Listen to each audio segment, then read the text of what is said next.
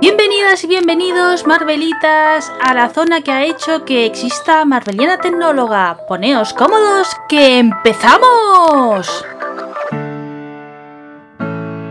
Y aunque en la sección de novedades de Marvel veréis de que es sequía, sin ir más lejos en cuando empecemos con los titulares, veréis de que todo es rumología, la actualidad que tenemos fuera de Marvel ha hecho que hayan temas interesantes a tratar este mes. Y como todos tenían mucho sentido y me apetecía tratarlos, pues qué mejor que lo decidáis vosotros con una encuesta de Twitter.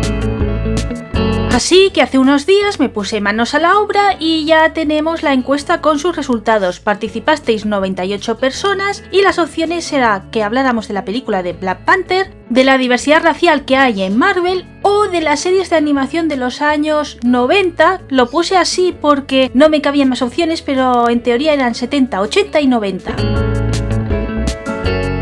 y con un 48% ganó precisamente esta última opción de las series de animación. Por ello, como ya me lo olía que podían ganar, en esa encuesta pedí que dijerais también las series que más os gustaban de ese periodo. Entonces, pues bueno, habéis comentado cositas y vamos a recopilar los comentarios que me habéis dejado, complementándolos con algunos datos. No son exhaustivos porque creo que es justo de que cuando al fin las pueda ver, pues volverlas a rescatar y dedicarles episodios individuales. En esta ocasión es un pupurri así más general porque como os he dicho es un tema de actualidad y es que me ha llamado mucho la atención que en el Twitter de Disney Plus España muchos fans de Marvel se están quejando que las series de animación de los años 70, 80 y 90 están disponibles en el catálogo estadounidense pero en el español no se las puede encontrar. Y entonces claro es un queremos volver a disfrutar de nuestra infancia de estas grandes series que nos hicieron conectar con el mundo Marvel y es un grito que estoy bastante de acuerdo y que por ello pues me quiero sumar y quiero hacer un poco más de presión si se puede desde este humilde rincón.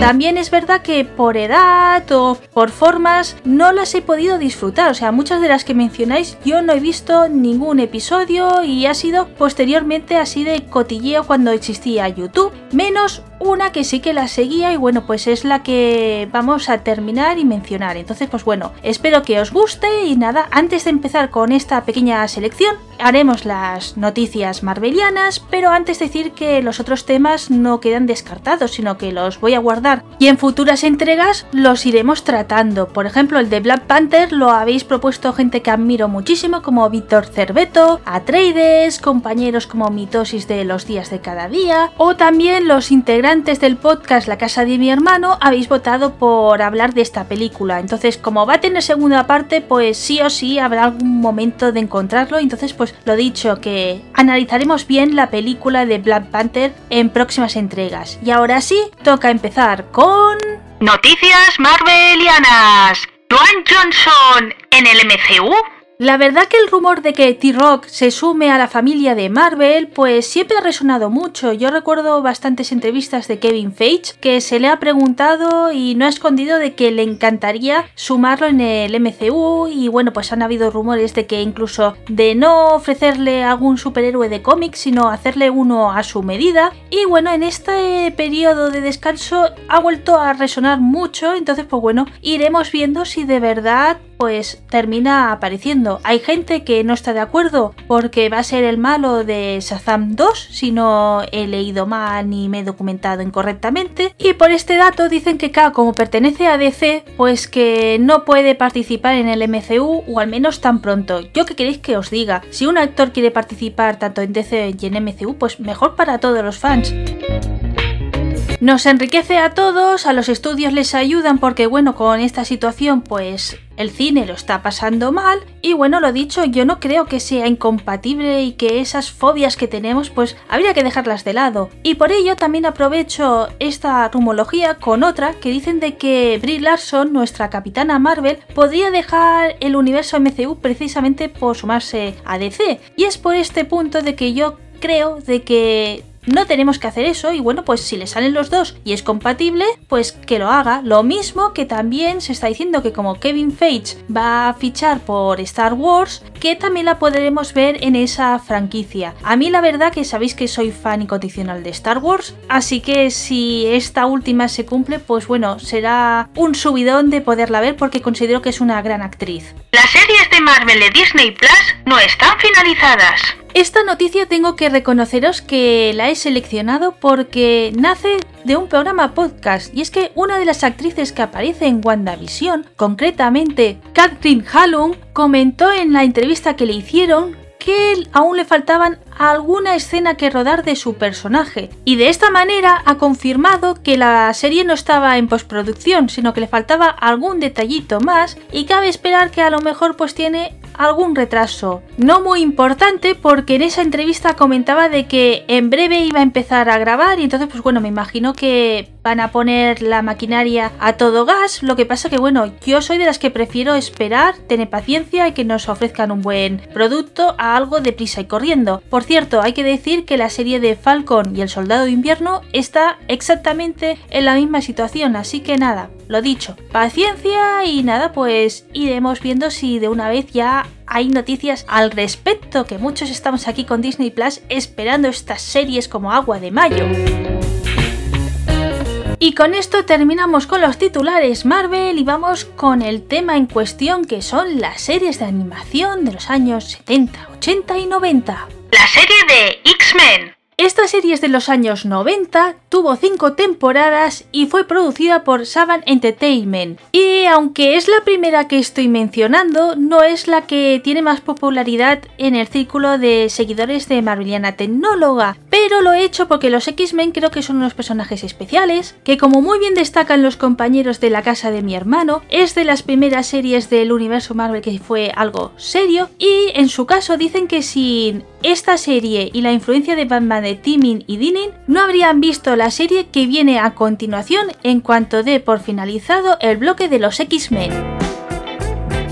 Y ya que estoy citando comentarios que habéis dejado sobre los X-Men, decir que Lupusi destaca que en la niñez de muchos ha sido la primera referencia contra el racismo y las intolerancias. Entonces, en un periodo de que tenemos esta problemática tan presente, pues bueno, creo que son unos héroes que cabe la pena destacar, mencionar y que cuando estén disponibles en Disney Plus creo que debe de ser de los primeros visionados que hagamos. Y me quedo aquí porque uno de nuestros colaboradores, Gendo, es fan incondicional de los X-Men y cuando nos habló de videojuegos de recreativas, precisamente habló de uno que está ambientado en esta serie. Así que bueno, se puede decir de que en el programa ya hemos hecho el trabajo y también es mejor que escuchéis a un fan que de verdad ha visto la serie y ha disfrutado los productos que está alrededor de ella que alguien que aún lo tiene pendiente. Así que por ello os animo que cuando finalice este episodio pues busquéis en la zona Marvel el episodio que hizo Gendo junto a Zorzamod sobre videojuegos de máquinas recreativas. Y he querido empezar con los X-Men para enlazar con la serie que sí habéis mencionado más, que es la de Spider-Man. ¿Por qué? Pues porque si vemos la serie de los X-Men veremos un pequeño cameo del bueno de Speedy. Spider-Man de los años 90. Esta serie consta de 65 episodios, que si no he mirado mal también son unas 5 temporadas, fueron emitidas a principios de los años 90 y como muy bien destaca Abel de Infocalipsis, es de las pocas series que está bajo el sello de Marvel Films Animation. La otra serie que he visto que está bajo este sello es la de Iron Man y como muy bien nos destaca Abel, es la única que se ha reeditado para incluirle el sonido THX. Y gracias a esta curiosidad es por lo que me he animado a mencionarla porque tanto Abel como algún otro no recuerdan con mucho cariño a Iron Man y como es un listado de vuestras favoritas pues no debería de estar, pero bueno, lo dejamos ahí como ese dato y deciros que tanto la de Iron Man, los X-Men y esta de Spider-Man sabemos que sí o sí va a estar en el catálogo de Disney Plus porque los que han podido revisar la sección del americano pues lo han constatado. Y sí, empiezo con los comentarios que habéis dejado vosotros sobre la serie. El primero es de Bémez que dice que es su serie favorita, que bueno, ya sabéis que es un oyente pues que quiero mucho y que siempre que necesito ayuda pues está ahí. Por ejemplo, nos ha hecho la portadilla para el sello de la capitana, que siempre se lo agradeceré porque de verdad que es un amor. Y el compañero de la olla de la cocina del infierno ve como indispensable que incluyamos en este listado a la serie de Spider-Man de los años 90 porque muchos chavales la descubrieron. Y se nos ha creado un debate muy divertido porque a través de esta palabra de chaval se ha visto identificado Shadon McFly del podcast Pesquito y Medio y bueno pues hemos estado de diversión y con una charla muy agradable que se ha ido animando más gente. Por ejemplo, Abel es a partir de ahí que empezó pues a hablar y que hemos derivado también a que aparezcan otras series que vamos a mencionar a continuación. En mi caso esta serie no la he seguido, o sea, he visto algún episodio o algún minutillo así de refilón cuando empezó el tema de YouTube y me empecé a interesar más seriamente en Marvel y por ello pues nada, yo de momento no puedo opinar, pero sí que hay que decir de que viendo las estadísticas y todo lo que habéis opinado, pues que sería la gran serie de esa época. Spider-Woman esta serie es de 1979, tiene unos 16 episodios y está producida por Patty Freeland Enterprise y Marvel Comic Animation. Y como muy bien destaca el compañero de La olla del infierno, es de las pocas, por no decir la única, serie donde la protagonista es una mujer. Entonces, creo que es, como muy bien dice él, de destacar, de mencionar. Y bueno, no sé si está en Disney Plus, ahí se me ha escapado. Pero sí que es verdad que si al final es que no, pues me va a tocar verla porque me ha creado curiosidad lo que he visto, he leído y nada, pues que la has conseguido si me querías picar para animarme a verla, compañero. Spider-Man and His Amazing Friends.